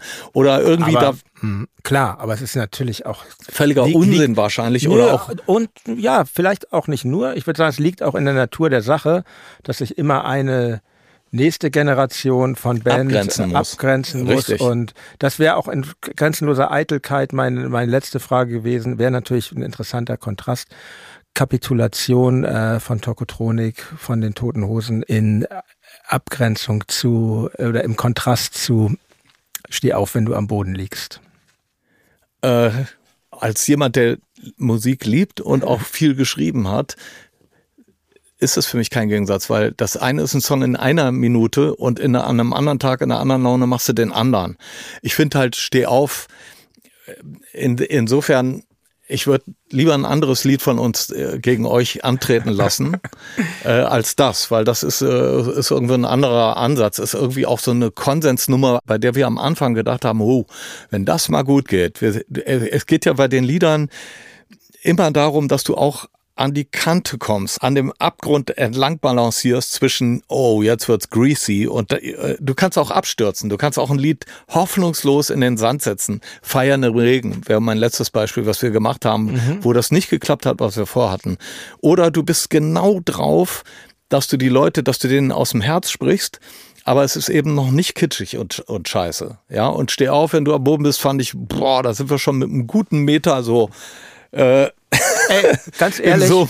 ganz ehrlich, ich, äh, ich mag den Song und ich habe den in manch äh, schlechter Stunde, hat er mir echt geholfen und, und ich sehe es genauso wie du und äh, unsere Kapitulation ist tatsächlich wirklich so ein bisschen die Antithese, so, ja. ne? Aber äh, ich denke auch, beide haben ihre Berechtigung. Das, ich, das würde ich auch. Ich finde, so, sowas sollte man nicht gegeneinander antreten ja, lassen. Das ist ja, das ist ich, ja das, zum Beispiel. aber ich ja, hatte kein Problem, äh, Kapitulation oder so zu covern, einige Songs und wird daran Spaß haben oder so. Ich glaube auch, genau was du gesagt hast eben, ganz richtig. Wenn man auf den Platz kommt, dann muss man erstmal auch die alten Sachen wegstoßen und sagen, hier sind wir und äh, das, was ihr da gemacht habt, das ist doch hier scheiße und da scheiße und überhaupt, ey, das ist ein alter Hut. Das ist richtig so. so mit, genau mit der Einstellung musst du rein. Und äh, dass man dann nach vielen Jahren äh, denkt, ja, so viel, so schlimm waren die auch nicht und auch im Übrigen gar nicht so anders hier und da. Das ist ja dann auch eine Erkenntnis, die darf man dann gewinnen. So wie wir früher die Beatles blöd fanden, nur weil unser Musiklehrer die uns vorgespielt hat. Und viele Jahre später merkst du, ey, scheiße, das ist eine der maßgeblichsten Bands der Musikgeschichte gewesen. So. Schon überschätzt. Hä? Du sagst überschätzt. Nein, ich bin die, Ich könnte die heute noch verteidigen Spaß. bis aufs Blut, ja. Ey, äh, ich, nein, ich, ich bin genau deiner Meinung und das, das ist das Schöne an Musik. Es ist kein Wettbewerb, finde ich. Und ich bin sehr glücklich, dass wir hier noch so richtig nerdmäßig zum Schluss äh, in diese, dass du dich auf meine Liste eingelassen hast. Naja, also, das, das führen wir mal fort ohne äh, äh, ja. Öffentlichkeitsprogramm oder so. Ja. Ich habe ja auch immer geliebt, so eine, so eine Schlacht gegenseitig mit Lieder vorspielen und äh, da gibt's die schwedische Band Sator. Die mhm. hatten, also wir haben uns gegenseitig, wir waren zusammen auf Touren, haben uns gegenseitig, wollten uns immer übertreffen, wer mal mehr Ahnung hatte über Punk. Und dann, aber hast du das schon gehört und das? Und dann haben wir uns folgendes, äh, gab's folgendes Duell äh, Sator macht ein Tape für uns und wir müssen erraten, wer, wer, was ist und wir schicken denen eins und wer weniger weiß, muss sich auflösen. Ja. Okay, also habt ihr gewonnen. nee, wir haben tatsächlich haben wir diese Kassetten uns auch gegenseitig zugeschickt, aber ich glaube, wir haben es ist dann zerlaufen sozusagen. Mhm. Es ist nicht ganz klar geworden, wer da was dann rausgefunden hat. Aber wir waren in dem Moment im Tourbus über Wochen, äh, war das das Hauptthema. Also wir sind von der Bühne und dann direkt weiter miteinander gestritten und, und, und das auch geliebt, ja. Äh, gegenseitig ist, sozusagen so ein Nerdtum auszuleben. Ja, aber das ist das Krasse an Musik, was sie, ja, wie sie einen reinziehen kann. Absolut. Es tut mir echt leid, aber da muss der Andi schon durch, da musst du auch durch. Äh, ich weiß, es nervt. Aber ähm, es geht um diese Zeile aus eurem tollen Song Modestadt Düsseldorf. Ja. Viele Leute fragen, rätseln seit 40 Jahren. Und ich bin, ne, ich bin nicht der Einzige. Was ist gemeint mit wir sind nicht aus Berlin, die die DDR umschließt? Also äh, das war ganz klar so eine Anspielung auch auf einen grammatikalischen Fehler, den man so, damit man sie, also eine indirekte Outung als Proll. Direkt schon mal klarstellen, wir sind aus Düsseldorf, haben aber von Grammatik keine Ahnung. Ja. Campino, vielen Dank für das Gespräch. Es war mir eine große Alright, Freude. Ja, war eine Freude hier zu sein. Mach's gut, ne? Danke. Okay. Ja, das war nun also mein Gespräch mit Campino. Ich fand es ehrlich gesagt super, dass es doch auch kontrovers zuging und ich freue mich wirklich sehr, dass Campino sich so viel Zeit für Reflektor genommen hat. Wenn dieser Mensch etwas macht, dann macht er es eben dann doch richtig. Ich hatte tatsächlich das Gefühl, dass er diesem Talk nicht nur zugesagt hatte, weil er etwas über sich erzählen wollte, sondern auch, weil er verstehen wollte, wie meine Band Tokotronic tickt und wie wir eigentlich zu den toten Hosen stehen. Vielleicht fühlen sich hier nur manche, die eh der Meinung waren, dass es sich hier um gegensätzliche Welten handelt, durch dieses Gespräch bestätigt. Für mich aber haben sich eher unsere Gemeinsamkeiten bestätigt. Und ob man jetzt musikalisch auf einen verzerrten offenen Mollakkord oder einen verzerrten Barré-Dur-Akkord steht, darauf kommt es für mich überhaupt nicht an. Unsere Gemeinsamkeiten haben wir auch im Anschluss an das Gespräch einander versichert. Ich glaube, uns verbindet halt einfach eine Leidenschaft für Musik und auch eine Haltung, in der nicht immer alles nur ironisch ist. Ach ja, und die drei Songempfehlungen hat Campino mir auch noch genannt. Es sind erstens Risky and the Ridicule mit Kaboom, dann Bob Willen mit Pretty Songs und The Barstool Preachers mit Don't Die Today. Ja, also dann viel Spaß auch beim Hören der Reflektor Spotify Playlist, die haben wir in den Show Notes verlinkt. Und weiter geht es mit Reflektor dann am 16. Juli. Ich freue mich auf euch. Euer Jan Müller.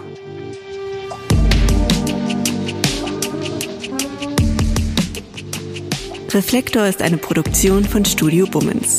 Neue Folgen gibt es alle zwei Wochen, jeden Freitag. Wenn ihr Feedback oder Fragen habt, schreibt uns an reflektor.studio-bummens.de. Und wenn euch diese Folge gefallen hat, freuen wir uns, wenn ihr sie an eure Freundinnen und Freunde weiterempfehlt.